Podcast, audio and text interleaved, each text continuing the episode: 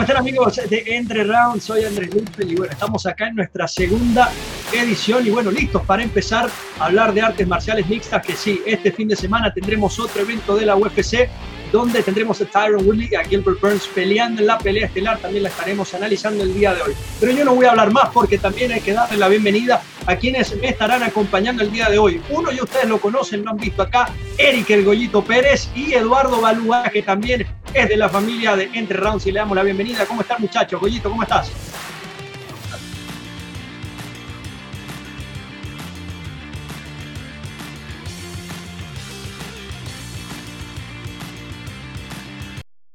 Salud, ¿cómo estás?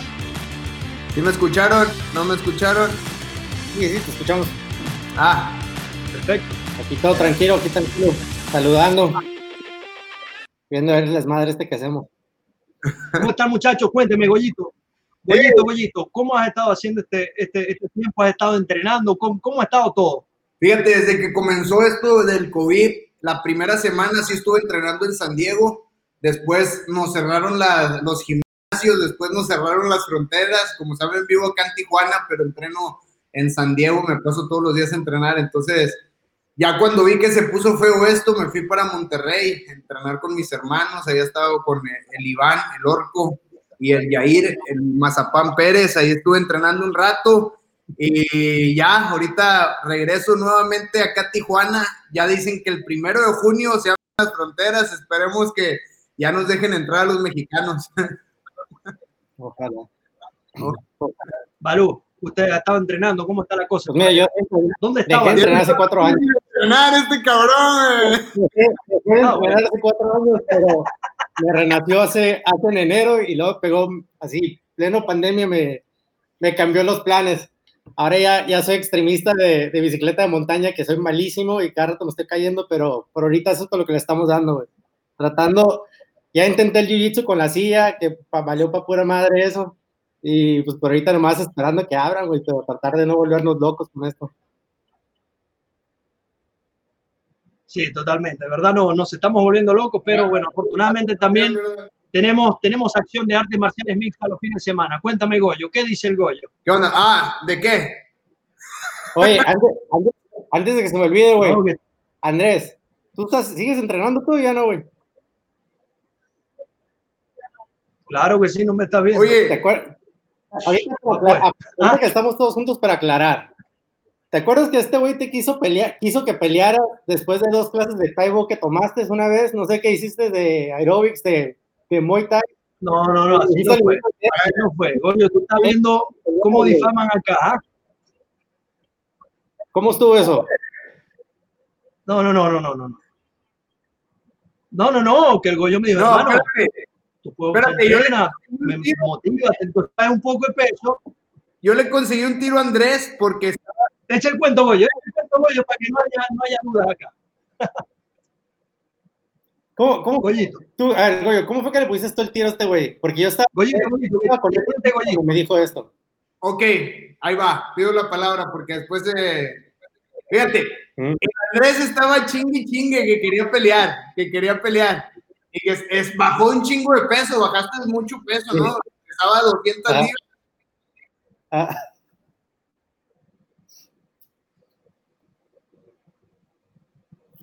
Bueno, total, le conseguí el tiro, ya estaba la fecha y todo, y me habla Andrés y me dice, ¿sabes qué, bonito? Me dijo que no, que siempre no. Me dijo mi mamá que siempre no, me. No, no, no, no, Ah, me, me tocó ir Goyo, Goyo, vamos, vamos a decir serano, no conseguiste el tiro en medio tour de, de, de, de trabajo, no estás de viaje, así Te voy a contar, güey, te voy a contar. Pero bueno, la- pero eso queda pendiente, Goyo, eso queda pendiente. Yo lo estoy No, diciendo aquí entre rounds.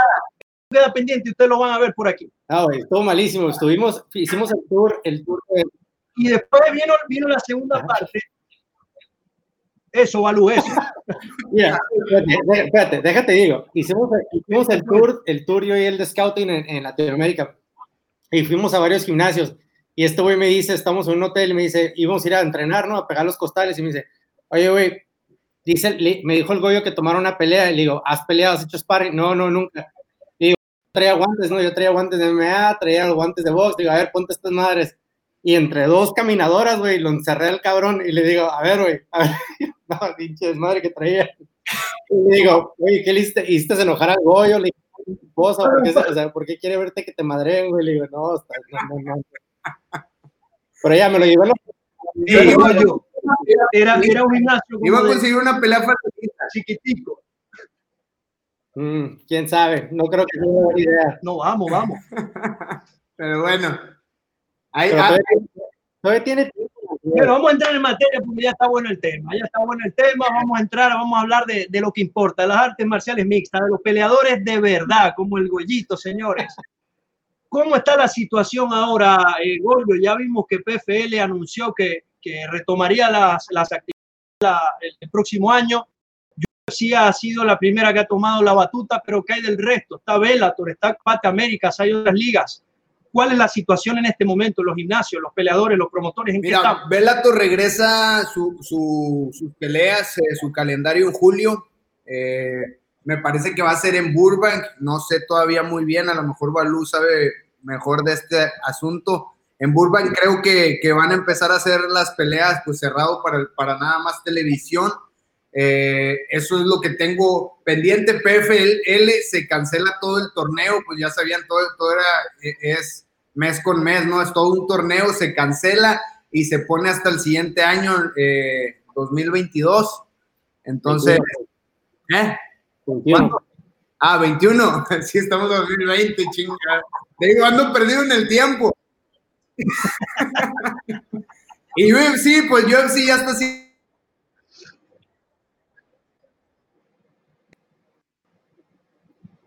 Y es todo lo que sé. Ahorita seguimos entrenando, seguimos preparándonos para que no nos agarren en curva, porque están dando las peleas con muy poquito tiempo de anticipación. Yo me mantengo preparándome. No me he preparado, no me he podido preparar como normalmente me preparo, pero bueno, sí me levanto en las mañanas, hago mi- mis ocho millas de corrida. No, ocho kilómetros, no, millas, es mucho. Ocho kilómetros de corrida, al menos, ¿no? Para no subir de peso. Y es lo único que estoy haciendo, pesas poquito. Ahorita en Tijuana, pues estoy acomodando todo para entrenar nuevamente. Así está mi asunto. Ahora, Balú, de- desde otro punto, desde, desde tu punto de vista, ¿cómo ves la, la situación quizás que has estado desde otro lado en este, en este deporte? Goñito ya lo habló como peleador. ¿Cómo lo ves tú? Eh, ¿Cómo están las cosas, Balú? ¿Qué crees que va a pasar primero? ¿Hacia dónde estamos Eh, me ha tocado hablar con, con varias personas que trabajan en, la- en ambas eh, organizaciones, que es Zulu UFC, eh, Bellator y obviamente con los de combate. Eh, he hablado con los de eh, PFL también. Eh, la situación de UFC, UFC ob- obviamente son una máquina. Ellos son una máquina y tienen el dinero y la estructura para hacer un evento tan grande y, poder preocuparse de la salud de los peleadores, de la gente viajando y, tener todo así como que encerrado por si algo pasa, como lo vimos con Jacaré, ¿no? Bellator creo que es una de las empresas que puede, pero como la casa de Bellator es más California, siempre lo ha sido, como cuando fue Strikeforce, eh, Coker, es- sí, Coker, Scott Coker siempre ha sido de, de California, ¿no? Él le encanta California, hacer los eventos en California. La relación que Bellator lleva con Viacom también eh, es algo que, como dijo Pollo, lo quieren hacer en Burbank porque ahí están los estudios de Paramount. Entonces, haciendo las peleas ahí, nomás están esperando, creo que la van a hacer sin, sin, eh, sin audiencia, como todas las peleas, todos los eventos que hay de deportes ahora. Entonces, ellos, ellos creo que son, creo que van a ser los número dos en salir después del UFC. UFC ahorita también lo que está haciendo es que está batallando con los peleadores, ¿no? estás viendo peleadores que se van a repetir, que normalmente no los hubieras visto hasta en un año o ocho meses o, o- o- más, los estás viendo repetir porque ya están activos, ya tienen las pruebas, los, los exámenes médicos y también ya están, ¿cómo se dice? Ya están en Estados Unidos.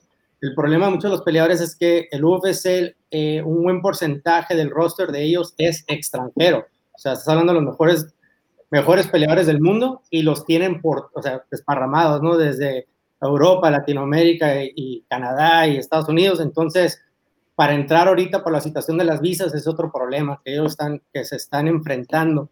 Eh, pero lo están logrando. Pero también, como te digo, son una pinche máquina esos güeyes. O sea, tienen el, el Apex Center, tienen el, el PI, tienen todo. O sea, te- si ellos quieren que pelees, te pueden meter.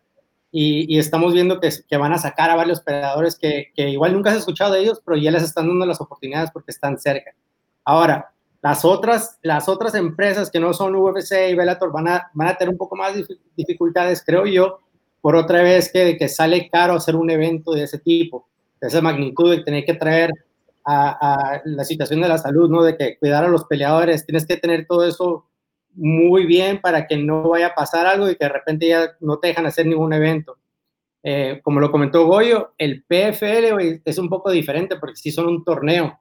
Entonces lo que hicieron ellos es de que los, ejecutivos de la empresa decidieron ponerse de acuerdo con los patrocinadores, con, con ESPN, con todo el mundo que está involucrado, no solamente los peleadores y el staff, o sea, tuvieron que hablar con todo el equipo de ellos para poder cambiar todo el 20, el 2020, la temporada 2021. Entonces, eso es, que está ahorita es parar todo, recuperarnos y lo vamos a hacer hasta el 2021. Y, y creo que fue una buena decisión. Creo que es, es, buen momento para que empresas que igual tuvieron dificultades en, en volver como que a reestructurar o, o intentar saber cómo podemos hacerle mejor o cómo podemos hacer con los peleadores, ¿me entiendes? Porque sí es algo muy difícil y aparte de que muchos peleadores no tienen dónde entrenar. O sea, creo que lo más difícil es no tienen dónde eh, y ni con quién, ¿no? Porque mucha gente pues también les da miedo de, de querer eh, entrenar y regresar a las casas y igual viven con los papás o los, o los hijos o alguien que no esté bien de salud. Entonces sí es algo muy difícil el tema ese. Pero por ahorita la máquina es el UFC y son los que están haciendo todos los pinches eventos.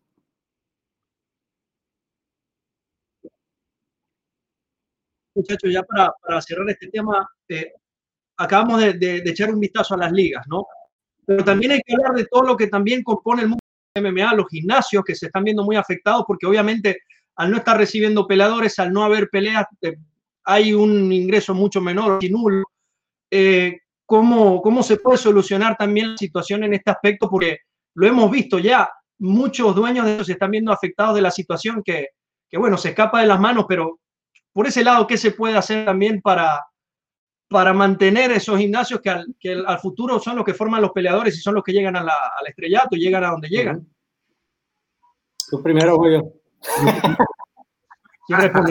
Fíjate, lo que estaba haciendo mi hermano allá en Monterrey es hacer entrenamientos uno a uno, ¿no? Clases personalizadas, clases privadas, que no haya tanto acumulamiento de gente, pero también vi muchos casos de gimnasios, de pesas, de otras cosas que están ya cerrados, que quebraron, ¿no? Obviamente que los gimnasios eh, se rigen de, del dinero que entra día con día, ¿no? Y tienen que pagar una mensualidad eh, donde están colocados. Hay muchos gimnasios. Hay personas que se ponen ingeniosas, hacen esto, entrenamientos uno a uno o hacen entrenamientos con muy poquitas personas Ahorita en San Diego, en el gimnasio donde entreno yo, Alliance MMA, están entrenando, pero están entrenando solamente los que van a pelear y algunos, o sea, muy pocas personas. Ahorita yo no estoy entrenando allá porque no me dejan pasar el, el charco, no me quieren allá en, en, Estados Unidos, todavía los mexicanos. Entonces. Te yo te recojo del otro lado, me onda. me voy a la escuela, güey, pasas por mí. No, me... te, mando, te mando el location del túnel. Pero no, sí, eh, eh, se está viendo muy afectado gimnasios de aquí de, de Tijuana, eh, Reyes Gym, el Co Reyes también tiene caso gimnasio, no ha podido dar clases, gimnasios de boxeo también, o sea, todos están entrenando en los parques, todo eso porque si abres tu gimnasio, llega la ley y te lo clausura. Ese es el problema que, que, que está viendo aquí en México. Y creo que es en todos lados, ¿eh, güey? O sea, Pero vamos a, Sí. Yo creo que estás hablando de todo, espérate Andrés, estás hablando de, de, las clausuras de los gimnasios. Todo tiene que ver también en qué ciudad vivas, en qué estado, en qué país, ¿no? Eh, en California, por ejemplo, es, es tan grande que, por ejemplo, el, el, este gimnasio de Gilbert no, no está abierto porque es la ciudad más impactada de todo California, el norte de California está, los tienen súper encarcelados, encerrados ahí, ¿no? Eh, otras ciudades como Los Ángeles, estás viendo en Huntington Beach, abrieron lugares, hay peleadores que sí pueden entrenar, eh, en Texas, en Florida, ya abrieron, ya están abriendo, están entrenando más los gimnasios, pero todo depende de dónde estés. Yo estuve hablando, como habías comentado, los de gente de Monterrey, los del DF y, y en Tijuana, que no tienen dónde. Eh, Canetti dijo también que su gimnasio está cerrado. Los peleadores de España también no tienen forma de cómo se los, creo que los acaban de dejar apenas salir a los parques hace como unos días. Entonces sí, sí es difícil la situación para todos porque pues no tienen el acceso, ¿no? Sí, está muy, muy difícil eh, todo con esto y bueno, esperar a ver cómo, cómo evolucionan las cosas acá en las MMA. Vamos a, cambiar de tema, muchachos. Vamos a hablar de, lo que tendremos este fin de semana en UFC. Tenemos a Tyron Woodley contra Gilbert Burns. Eh, Balu, ¿cómo ves eh, esta pelea? Woodley sigue siendo Woodley, pero Gilbert Burns tiene muchísimos argumentos para llevarse el triunfo. es un tirote ese porque son dos cosas, ¿no? Woodley, Woodley es Woodley, como dices y tiene un poder increíble en, cuando golpea. Creo que no vimos un Woodley que, que es el Woodley que estamos acostumbrados cuando peleó con Usman. Usman obviamente es una máquina, no, no le quiero quitar eso. Pero algo, algo vi ahí en la mentalidad de Woodley que, que igual tuvo problemas con la empresa, el dinero, que es la cuestión de mucha gente. O sea, entras ya con, no solamente estás entrando para pelear, estás entrando con las, el desmadre atrás que te, dinero, que, que, le, que, que, vas a, qué va a pasar después, con quién voy a pelear, quiero la pelea, el, el money fight. Eh, entonces no creo que era el Woodley que, que, hemos estado acostumbrados a ver, pero sí tiene un poder de knockout increíble, ¿no? Ahora, va a pelear con Gilbert Burns, un Gilbert Burns que viene con mucha confianza de haber noqueado a Damien Mayer. Damien Mayer siendo un billetero, todos pensamos que íbamos a ver una pelea del piso, pero estuvo a pie. Eh, el estilo de, Burns me gusta mucho porque entrena con Henry Hood, que es parte del Hard Knocks Gym de, Miami.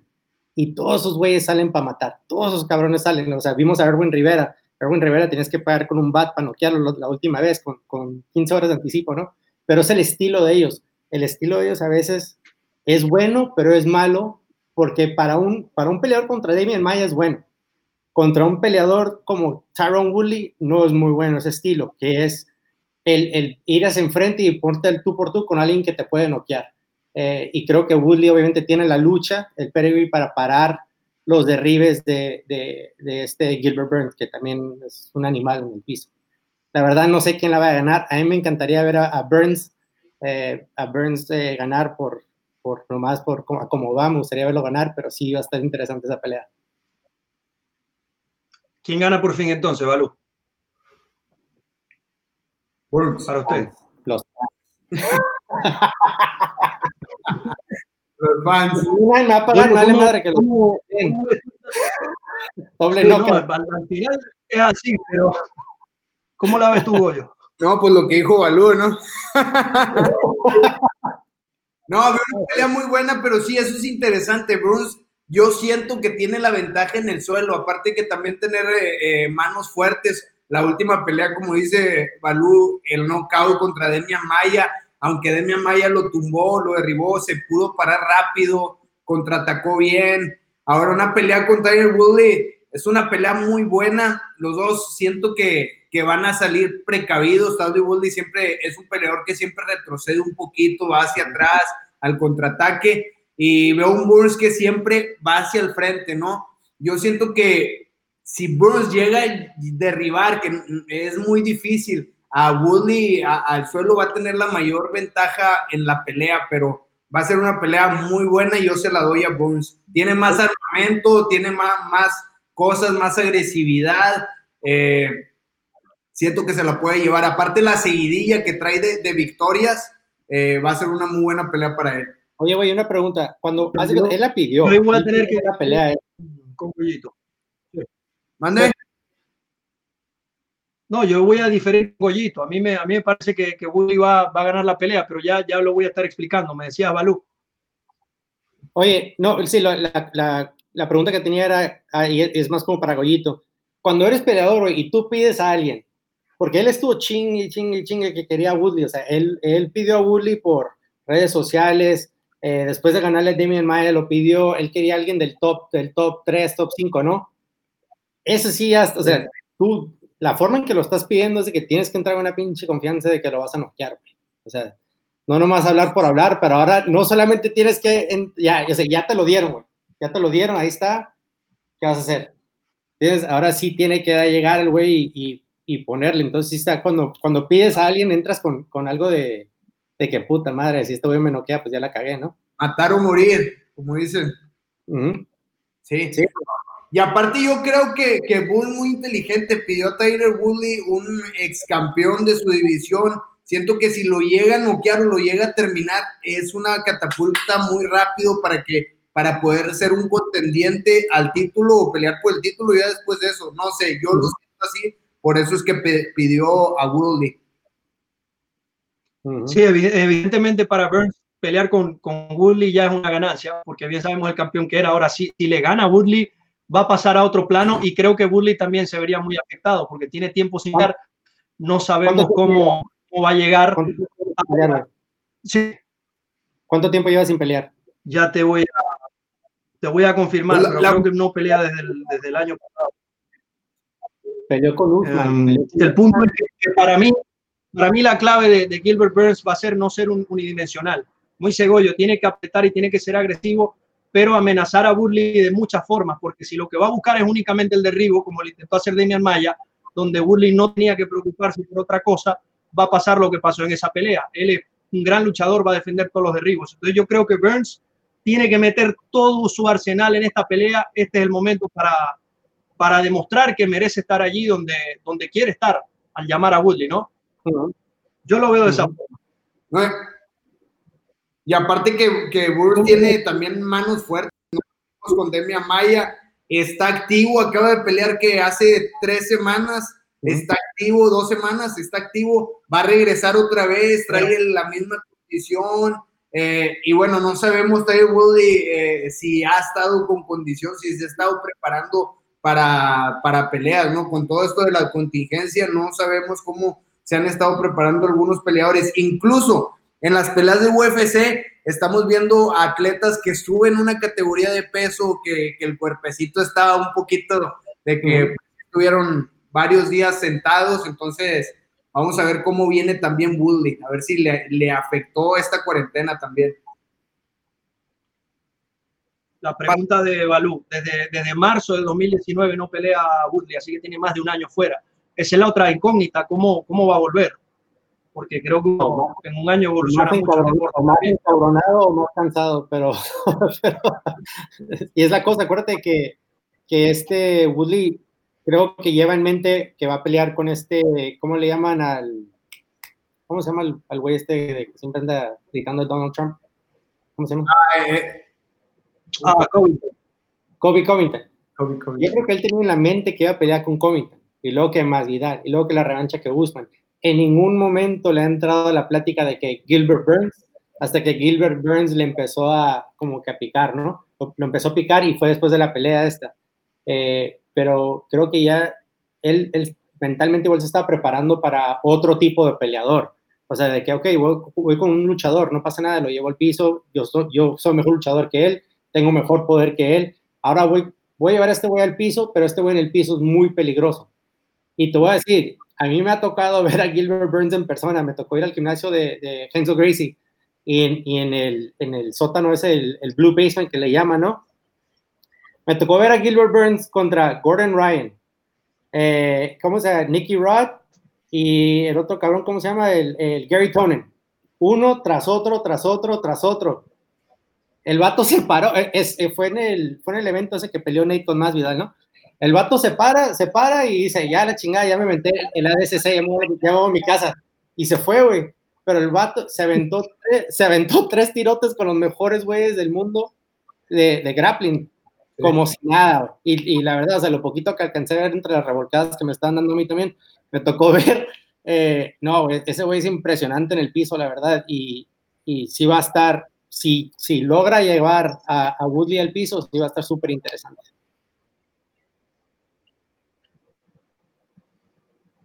Algo más que, agregar de, este tema. Yo creo que ya ha quedado todo bastante claro, ¿no? Bueno, eh, apuestas, apuestas, vamos a hacer apuestas, apuestas un 500, un 50, un 50 dólares. ¿Quién le apuesta a Woodley?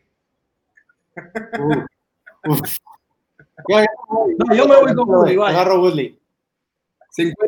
Y si pierdo lo paga Balú por mí, me lo brinda, yo le debo a Balú. Va. Una, una cuando te dejen cruzar. Va, va, porque es más interesante las peleas cuando apuestas o cuando pelea un compañero tuyo, ¿no? Yo te he perdido todas a ti, ¿no, güey? Eh, sí. otra vez te robé, ¿cuánto fue? ¿150 dólares? Yo viene a mi casa, güey, a ver las peleas y todavía me tumba feria. Le terminé pagando él. Le pagué por, le, le pagué por su amistad. Así tiene que ser. ¿eh? Sí, el vato, ay, te apostaste, ya, güey, pendeja. Ah, ok, Simón, yo pensé, no, mi madre, mi madre, güey. Pero ya nunca lo invité otra vez. Seguimos entonces mucho. sí, últimamente a Mike Tyson, que se ha quitado un chingo de peso, que está en una gran figura, quiere ver a pelear. Y bueno, ya hay ofertas sobre la mesa, ya está confirmado que Bare le está ofreciendo 20 millones de, de, dólares a Tyson para enfrentarse a Vanderlei Silva, que ya dijo que recibió una oferta de 10 millones. O sea que Bare estaría manejando en bolsa entre ellos dos 30 millones de dólares. También está en, el, en la discusión Tito Ortiz y Evander Holyfield. ¿Qué opinan? ¿Cuál, ¿Cuál de estas peleas, si ustedes fueran promotores? Balú promotor, Goyito promotor, dinero infinito. ¿Qué pelea hacen? ¿Qué hacen con Mike Tyson? Fíjate. A ver, bueno, Balú. dale. Goyito, Goyito primero. No, no, dale, dale, dale, Balú. Para empezar, no quiero, el, el, el, pinche nombre de Tito Ortiz otra vez, porque ese, ese cabrón no empezó en un evento, no. y, y, los que me conocen saben por qué. ese güey está fuera de la contenda. Mira, güey, la verdad no me gustaría ver a Tyson pelear. No me gustaría verlo pelear. Una cosa es que te veas poca madre haciendo el shadowboxing y te ves bien y, y la chingada, pero nadie te está pegando, güey. Nadie te está pegando y es muy difícil. Y, el estigma que ya tenemos de Mike Tyson, de que fue un legendario y boxeador, y para verlo pelear otra vez a los 50 años en bare knuckle, que para mí no es buena idea. El, el bare knuckle no le conviene mucho a los boxeadores porque están acostumbrados a pelear con ese guante que te cubre una buena cantidad de, de la cara, ¿no? Entonces, como lo vimos con la última pelea de, este Artem y el otro cabrón, no sé cómo se llamaba, eh, el Poly, Pauly Maldonado. Batalló mucho Pauly porque no supo cubrir, o sea, están acostumbrados a cubrir con el guante y el guante te cubre tres cuartos de la cara. Pero ahí el que está, tenía la ventaja para mí era Arden porque él sabe pelear con los guantes de cuatro onzas. Entonces, tú le pones como Vanderlei a Tyson, Tyson no sabe cubrir con un guante de MMA menos a, a puños cerrados, o sea, él está acostumbrado a meterse a matar y sabe que se va a cubrir la, la cara con el guante. Eh, no me gustaría ver a, a Tyson por, por legendario verlo pelear. Si peleara, me gustaría verlo box, exhibición, eh, con otro boxeador como Holyfield o alguien chingón, güey. Pero, pero, pero pagando 20 millones de dólares. No, no, no, no le van a pagar eso, güey. No. No creo. Para mí es puro chorro eso. Yo no sé, yo no sé. Yo creo que, yo creo que, que Tyson podría traer mucho patrocinante y mucho dinero a una pelea. Y, y, y, le voy a decir algo. Yo no sé, yo estoy totalmente de acuerdo con Balú en que quizás no le sería beneficioso el Bernacle, pero ¿quién no quiere escuchar una mano limpia de Tyson en la quijada de alguien? Yo creo que sería, yo creo que mucha gente consumiría el, el, el producto, no digo que sea beneficioso para él, pero bueno, desde el punto de vista como empresario, entiendo que ellos estén buscando todas las maneras de, de traer a Tyson. Y Vanderlei, que está acostumbrado a pelear sin guantes, eso es más peligro para él. A, a ver, esas peleas. ¿Qué opinas? Toda la gente compra la, las peleas que son más, ¿cómo se puede decir? De circo. Eh, ¿Eh? De circo. Más de circo, sí, sí, sí, así se puede decir. Fíjate, también otra cosa que, que hay, eh, hay un punto muy importante en Very Knuckle, que, que se dejan abrazar, luchar. Puedes agarrar a la persona y lo puedes estar golpeando ahí, ¿no? Los boxeadores no saben graplear, no saben hacer eh, eh, pues eh, lucha greco, ¿no? Eh, cuerpo a cuerpo, luchar, golpear. Entonces eso es otro punto que no está a favor de Mike Tyson, porque un boxeador tiene que boxear de lejos, golpear. Al momento que se agarran, el referee lo separa, pero en Barry no. Acá se agarran, se abrazan y siguen golpeándose. O sea, esa es otra cosa que le afectaría mucho a Mike Tyson, que le ha afectado mucho a los boxeadores que no saben graplear boxeando, o sea, no graplear, abrazándose, ¿no? Agarrándose y todavía tirándose golpes. Yo creo que, que es un punto en contra de Mike Tyson. Digo que qué bien que le están pagando 20 millones de dólares. Yo si tuviera 60 años y me ofrecen 20 millones de dólares para aventarme un tiro, me lo aventaría. Entonces, no sé. Si tuviera 27 por el, también, cuando dinero baila el perro, creo que Mike Tyson también está bailando. Yo, yo, creo de, yo creo de verdad que quizás en este caso en particular, creo que Tyson sería más grande, pero la, la experiencia que tiene Vanderlei, sobre todo en el valetudo, recuerdo tuvo una carrera muy importante y ahí se peleaba a mano limpia y él está acostumbrado a ese tipo de, de, trabajos. Eh, el caso de Tito, yo creo que es necesario. No es necesario imagínate, esos dos güeyes tan explosivos como Tyson es de que era de los primeros que acababa las peleas en los primeros dos rounds, ¿no? Y Vanderlei que salía para reventar, o en el primer round llegaba y te aventaba con todo. Imagina esos dos güeyes agarrándose un tiro, güey. Pero bueno, ya, no, ya después, ¿no? A los 50 años cada uno, ¿no? Ya no van a estar tan explosivos. Ni tan... un, round. un round. Un round, sí. Un round van a estar bien explosivos. El segundo ya. Adiós. Eso sí es verdad. Ya después del segundo round se acabó la pelea. ¿No te acuerdas de la pelea contra Rampage? ¿Cómo estuvo? ¿Te acuerdas que peleó con Rampage en Bellator? Este Vanderlei. Ah, o sea, fue unos cuantos segundos de piñatazos y luego se acabó el tanque. Disminuyó. Y es la cosa, pues yo te digo que para mí es Tyson se ve poca madre ahorita en Instagram aventando eh, el shadowboxing y haciendo todo lo que está haciendo y se ve bien, obviamente físicamente se ve bien, pero no es lo mismo, güey, no es lo mismo entrar y pelear y que y alguien que le ve un putazo, o sea, igual lo, igual lo clavan de un tiro, güey, o sea, lleva mucho este güey que no pelea y que alguien le pegue, y aparte ya está grande, ¿tú me entiendes? y luego a mano pelona todavía. Sí, no mames. Yo, yo creo que pero como lo, más, para mí lo, lo, más sano que pueda hacer. Pero como dicen, millones, pues igual. Es boxear, es boxear. hasta, hasta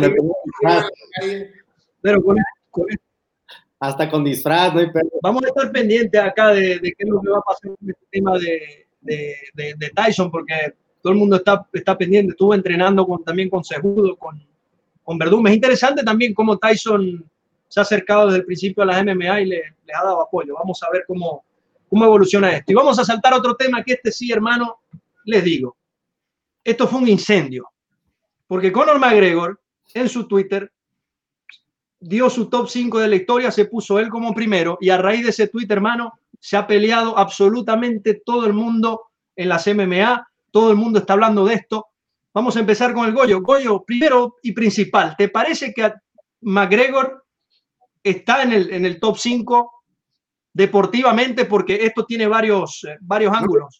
Principal, McGregor hizo lo que, ¿cómo te puedo, ver, cómo te puedo decir? Lo que quería hacer lo hizo, ¿no? Eh, puso el top 5 para que hablaran de él, para que, porque ya estaba muy, muy, eh, para hacer ruido, ¿no? Para hacer noticia.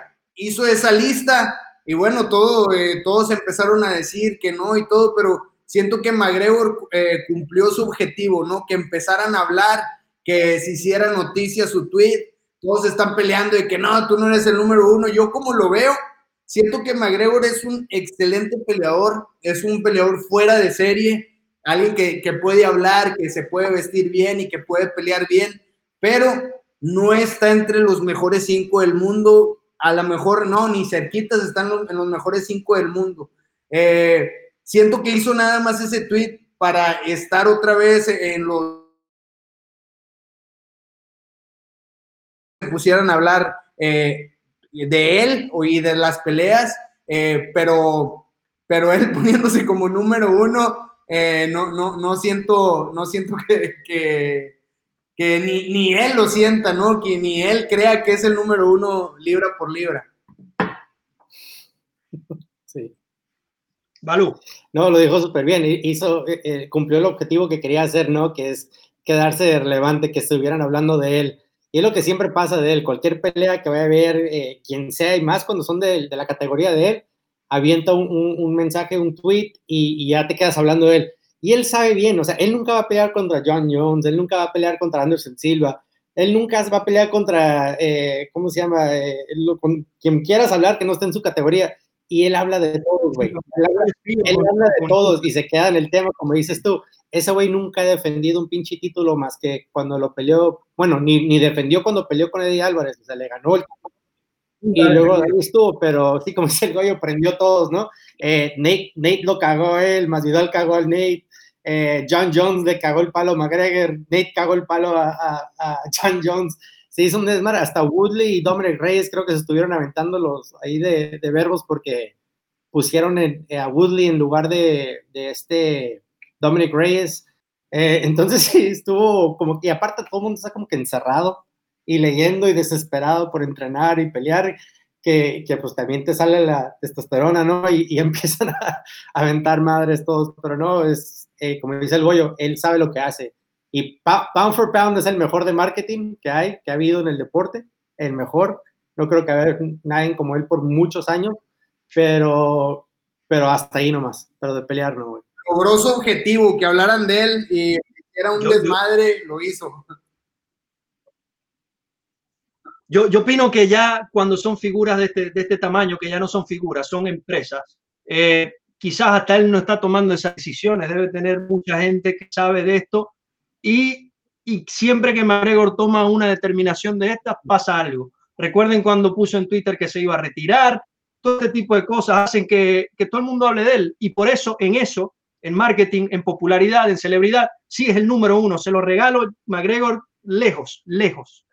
En la historia de los deportes de combate, incluyendo boxeo, de los tres pay-per-views que más se han vendido, dos son de McGregor.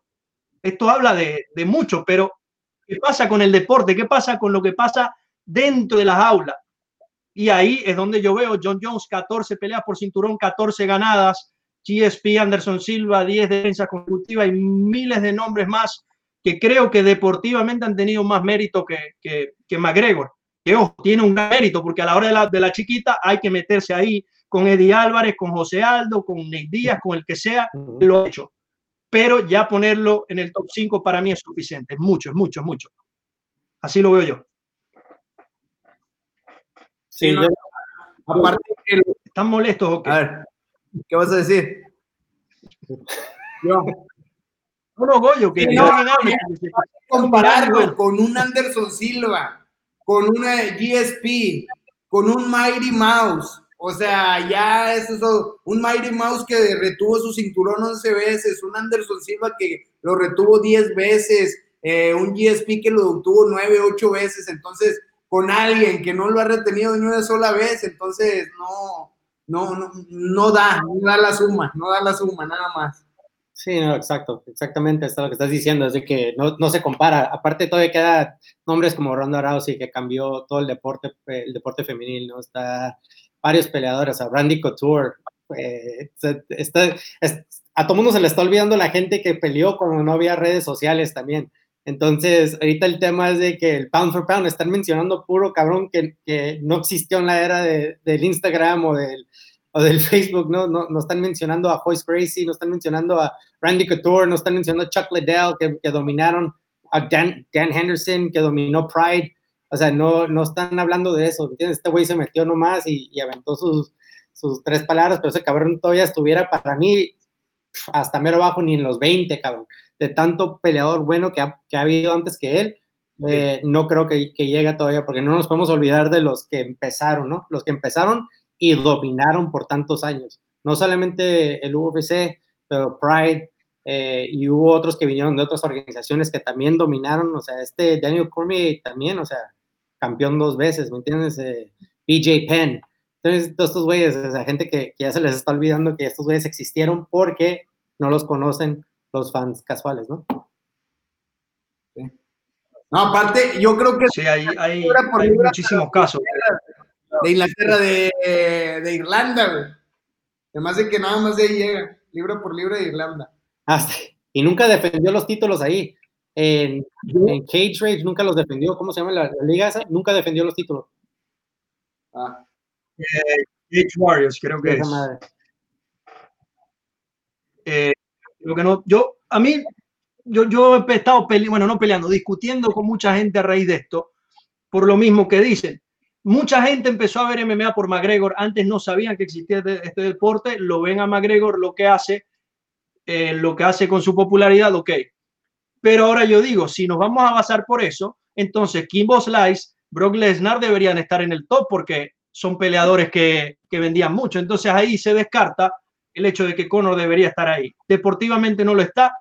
Para mí un campeón no es solo ganar el cinturón, es el desgaste que, que, amerita no solo pelear, sino saber que por todo ese tiempo los mejores del mundo están buscando tu cabeza y te tienes que enfrentar a todo. Entonces, Anton Silva, una pelea con Verdum, le manda una patada en la cara, después con, con Sonnen, recuerdo que recibió una paliza en el tercer round, saca un triángulo, lo gana. Esa historia no la tiene McGregor y la tienen muchos otros peleadores. Yo con eso termino, por eso para mí él no puede estar ahí deportivamente. Como popularidad y figura, sí, el mejor top 1 todas las veces que quiera. Pero dentro de la reja, creo que hay muchos nombres mayores. Gracias, ¿Eh? El top número uno de marketing, digo. Ándale, sí, pound for pound marketing, es chingón ese vato, Sí. sí, Vamos con, con, el próximo tema, John Jones contra Francis Ngannou. Una idea de que, bueno, a raíz de la cuarentena, que no estaba pasando nada, rumores de absolutamente todo, pero este ya se habla de que John Jones recibió la oferta para la pelea, pero sencillamente no quiso aceptar la paga por muchas razones. Se habla de que ya él ha hecho lo que, lo que quiere hacer y el riesgo de subir, enfrentarse en Gano, amerita también alguna paga, aunque DC dijo que él nunca le pagaron por cambiar de división. ¿Cómo ven este tema y cómo ven la pelea? ¿Creen que un John Jones en peso completo sin tener que cortar peso, manteniéndose fuerte, puede vencer a un Francis Engano que ya hemos que, que si te toca te, No, sí, y, si te ha tocado ver a, Francis Nagano eh, en los entrenamientos o verlo en vivo, eh, es otro pedo, es otro pedo. Eh, me ha tocado verlo que, que haga calentamientos con su, con su, entrenador, ¿no? Y, y, lo ha sacado a volar al cabrón, dos, tres patadas, lo ha llevado al piso. Eh, es, es, impresionante ese peleador, eh, es muy impresionante, tiene mucho poder, eh, quién sabe cómo vaya a llegar. Las últimas peleas, que, o sea, la última pelea que tuvo se acabó muy rápido, ¿no? Entonces no alcanzamos a ver si hubo un cambio de, de Francis Ngannou, pero desde que perdió con este Miocic, puede ser que, que, se está dando cuenta que la forma de ganarle es no ponerte enfrente de él, correr, o sea, no correr, pero no, no ponerte a, a, boxear con, un, con alguien que pega con un bloque. Entonces, John Jones tiene la oportunidad de, de, ganarle. Es tan inteligente ese, ese cabrón cuando pelea que no me sorprendiera que él pueda, aparte que son del mismo tamaño, o sea, de estatura y, el alcance, creo que lo lleva de ventaja John. Eh, creo que es algo que, le, que sí lo puede ganar Jones. O sea, Jones es grande y aparte eh, creo que es mucho más rápido que Nagano pero como vimos en la última pelea, Jones lo tocaron, lo tocaron bastante. Y si te toca a alguien como Francis Nagano una vez, you're out. Y es lo que, y es lo que yo creo que pasaría. Eh, la única forma que pudiera ganar John Jones es, es, corriendo, corriendo y no estar enfrente de él.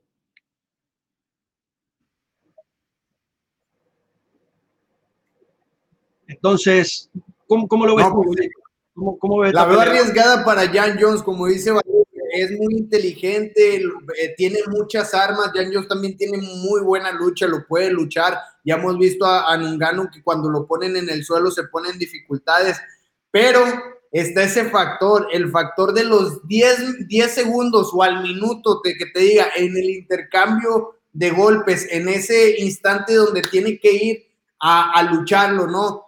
Eh, ya vimos que eh, Francis tiene mucha fuerza en sus golpes. Yo siento que con un golpe que toque Jan John lo puede tumbar fácil, ¿no? Son diferencias muy grandes, no de peso, sino de cuerpo. Le vemos que eh, Francis tiene un cuerpo grande, es muy grande para su categoría. Yo lo he visto y, no sé ni cómo da el peso, ¿no? Ah, no, no sé si corte peso, pero está muy grande, está más grande que Jan Jones y, siento que, ese es el factor, ¿no? Eh, eh, el golpe con que le entre un golpe a Jones, yo siento que, la pelea la puede cambiar rápido eh, Francis.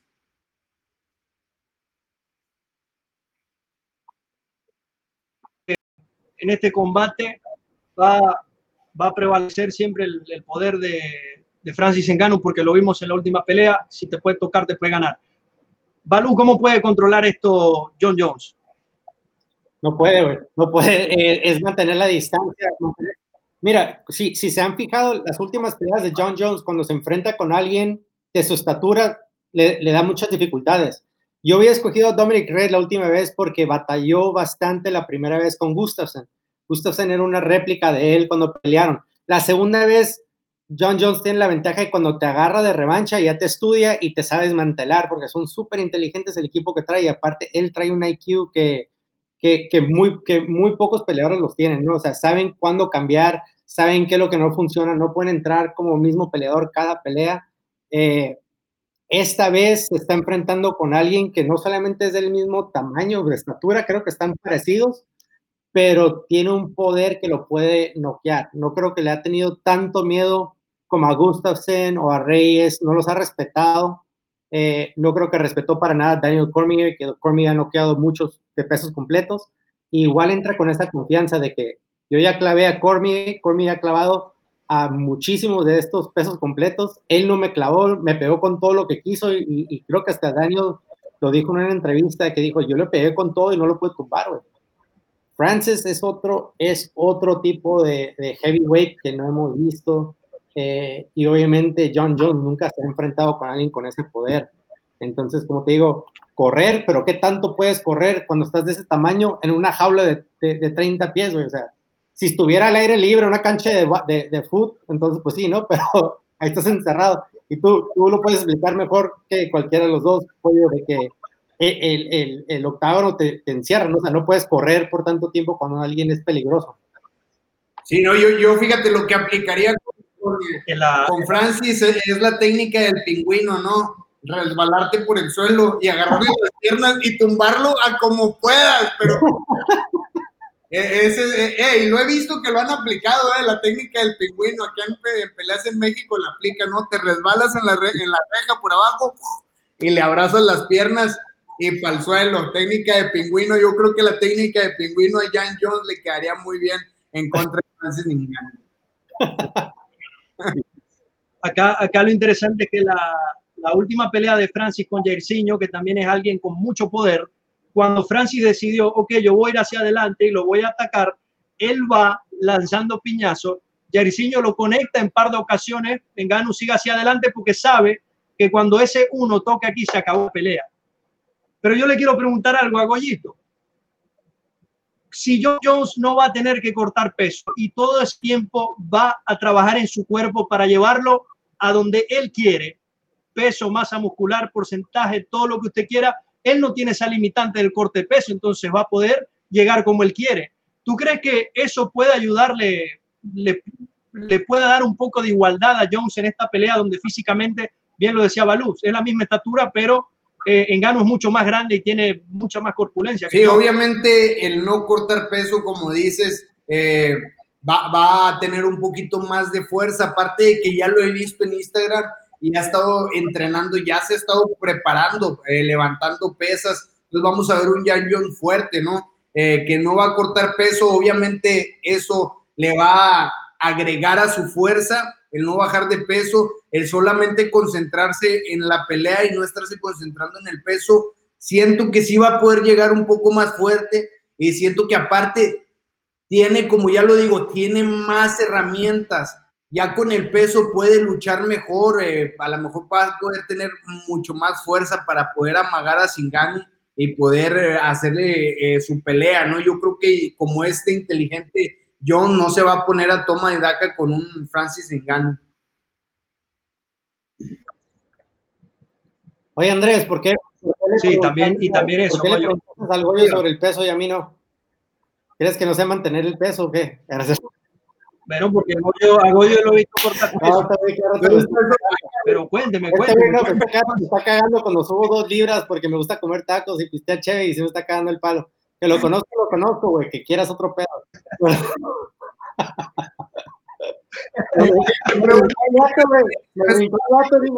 el pinche gordito no sabe de, de peso, deja preguntarle al otro pinche flaco. Mira. No, no, bueno, Balú, háblanos entonces. No, no, quiero ya.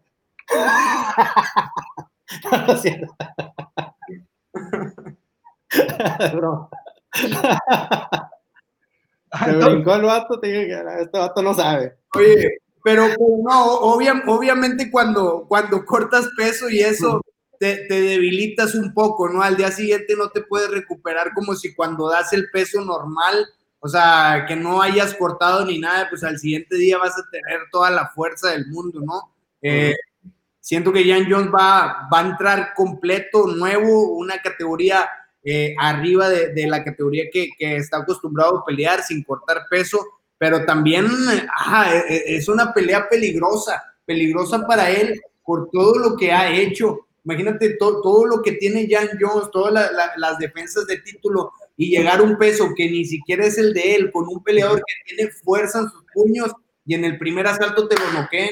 Entonces, sí tiene mucho que perder Jan Jones y yo siento que, que, es justificable que esté pidiendo más dinero por esa pelea, ¿por qué no? Andrés. En Gano, para, para mí en la, en la, MMA, tiene un poder que no hemos visto y yo creo que eso es lo que haría grande a John Jones en esta pelea, porque muchos peleadores han cambiado de peso, han bajado de peso completo a semicompleto, han hecho cambios de divisiones más, más cercanas, como el caso de, de Conor 145, 155, pero brincar de 205 a 265 y pelear contra Francis Engano, les repito, tiene un poder natural. Creo que hace un reto impecable para Jones Jones y si se lleva la victoria, yo creo que no hay discusión, muchachos. No hay discusión. Y, y, Debería estar John digo, Jones ahí. Fuera, fuera otra pelea, John Jones contra otro peleador en cualquiera de los top 5 de, de, de esa categoría, voy a escoger a John Jones es nomás el estilo, el estilo y el tamaño del Negano, que es lo, lo único que digo que es peligrosa para, para, Jones, porque creo que a los demás, creo que Jones le gana a Miocic. El estilo de Jones le gana a Miocic para mí 10 de 10. Creo que le gana a los que siguen también. Nomás siento que el Negano es ese estilo de que parece a ti y como son del mismo tamaño, Jones siempre ha sido el más alto de todas las, de todas las peleas que tiene. Siempre es el alto y siempre les lleva la distancia, o sea, él siempre tiene el alcance, eh, usa las patadas, las rodillas, los codos, pero con alguien que ya te puede regresar el mismo golpe, el mismo power y la misma estatura, es muy diferente. Y como dices tú, este güey tiene mucho más poder. Es la única razón. Creo que el estilo de, de no le conviene a, a, Jones, pero pues eso tuviéramos. Quién sabe, en, en este deporte todo pasa, ¿no? Absolutamente todo. Para cerrar, 5, Balú, ¿quién gana? Goyito, ¿quién gana? Y al final. ¿Sí van a pelear? Bueno, en caso que se dé, yo quiero que desde ya lo digamos, porque después de que vean videos entrenando y que John John se ponga grande, okay. no, ahora, no, no, no, ya. ¿Quién va a ganar yo esa pelea si Jones. se da? Yo voy con Jones. Mira, voy a poner los, los cinco que le voy a ganar de la otra pelea, los pongo en, en esta y, y voy con Francis. o si no, ya perdido otros 10 dólares. Quedo yo, este, este no, yo voy con John Jones. Yo creo que aquel talento va, va a prevalecer y si, bueno, si, si Engano lo toca, lo duerme, ¿cuál es el problema? Se le paga a Goyito 5 dólares y ya está. 50, papá, 50. El muchacho... Eh, ah, bueno, le agregamos un cero, pero hasta ahí, hasta ahí, hasta ahí. No, va a ser, va a ser una gran pelea y bueno, también agradecerle a, a MMA1, nos están viendo por MMA1, agradecerle también a Ricardo Vázquez por permitirnos este gran espacio, poder compartir con todos ustedes con esta gran, esta gran conversación. No sé si quieren agregar algo más, Goyito, Balú. Sí. De lo de Emi, no pudimos a Emilio porque sufrió un percance ahí con familiar. ¿Sí lo dijeron al principio o no? No, no le dijimos, eh, pues le mandamos buena vibra, buenas vibras no. a, la, a, la, a, a, Sordi y la situación en la que está y ojalá nos pueda acompañar para, para otro, otro programa, pero, pero ahorita pura, una buena vibra para, para él y la familia. Así es, que se recuperen pronto. Oye, lo que, bueno, Emiliano Sordi, mi completo de, lo que sí te iba a decir sí. es que no sé si vieron, pero este Daniel Rodríguez perdió el oponente para, para esta semana. No sé si, si vieron, Daniel, que hemos visto que, que, lo metieron ahí últimamente, en, estuvo en el contender, luego estuvo en una pelea donde, donde, todo el mundo pensó que iba a perder, y ahora parece que le van a poner a este, a este Green, ¿no? Para pelear. ¿Cómo se llama Green? El, el, el amigo este. Gabriel Green. Gabriel Green. Gabriel Green, para que los que no lo conocen, es alguien que ha estado peleando en California por mucho tiempo con Bellator, con Combate, eh, otras, es campeón de otras organizaciones, pero es de 155 libras. Y, y, lo que estamos diciendo hace rato, Goyo, es de los que es, he estado entrenando para ver para que le hablen y se le presentó la oportunidad, ¿no? Entonces, esa pelea es muy difícil para, para Daniel Rodríguez. Eh, Daniel Rodríguez pelea en 170, pero también ha peleado en 165 libras. O sea, él fue el que inauguró la categoría de 165 en California. Eh, y entonces él ha bajado y ha estado ligero, pero Gabriel Green es un 155 grande. O sea, está grande el cabrón y avienta muy buen guante. Entonces sí va a estar interesante ver esa pelea, eh, a ver cómo entra, pero como te digo, es otro peleador que está tomando la oportunidad de que le hablaron, tenía todo listo y pues a ver cómo le va contra este Daniel Rodríguez. Goyo. No, pues eh, la verdad eh, conozco, conozco a, Rodríguez, lo he visto pelear, al otro peleador no, no lo conozco muy bien, pero sí, siempre va hacia el frente, lo he visto en la categoría de ligero, un peso ligero muy, muy grande. Y, bueno, se le presenta este, le cambiaron el oponente y vamos a ver una pelea muy buena. Los dos son de California y pues bueno, vamos a ver cómo, cómo, cómo se dan. Sí, será una gran batalla. Gabriel Green también muy buena lucha, lo, pudimos ver, lo, lo, pude ver en persona también en Combate Américas a Gabriel Green, a, a Daniel Rodríguez, son, son grandes peladores. Ya lo saben, este fin de semana UFC pelea Tyron Woodley contra Gilbert Burns y obviamente el próximo martes vamos a estar con todo el análisis de lo que dejó el fin de semana. Muchachos, encantado, muchas gracias y, bueno, nos vemos la próxima, ¿no? Nos vemos. Cuídense mucho, cuídense mucho ahí por el coronavirus. Me pongo aquí. Muchas gracias entonces, les agradecemos a todos por vernos acá en Entre Ramos en nuestro segundo episodio. Agradecemos a nuestros estudios centrales desde Los Ángeles, California. Sí, señor, tenemos estudios centrales. Y ya despedimos entonces Entre Round, su programa de los deportes de contacto a través de MMA1. Muchas gracias. me está pidiendo que diga las redes sociales, arroba entre rounds en Twitter, en Instagram, en Facebook, en todos lados nos puede conseguir para contenido adicional de este programa, segmento de la absolutamente todo lo tenemos ahí. En Entre Rounds estuvo Goyito Pérez Vargas, en la semana pasada grandes invitados y bueno, seguimos con este gran proyecto para ustedes con las mejores voces y los más importantes de las artes marciales mixtas.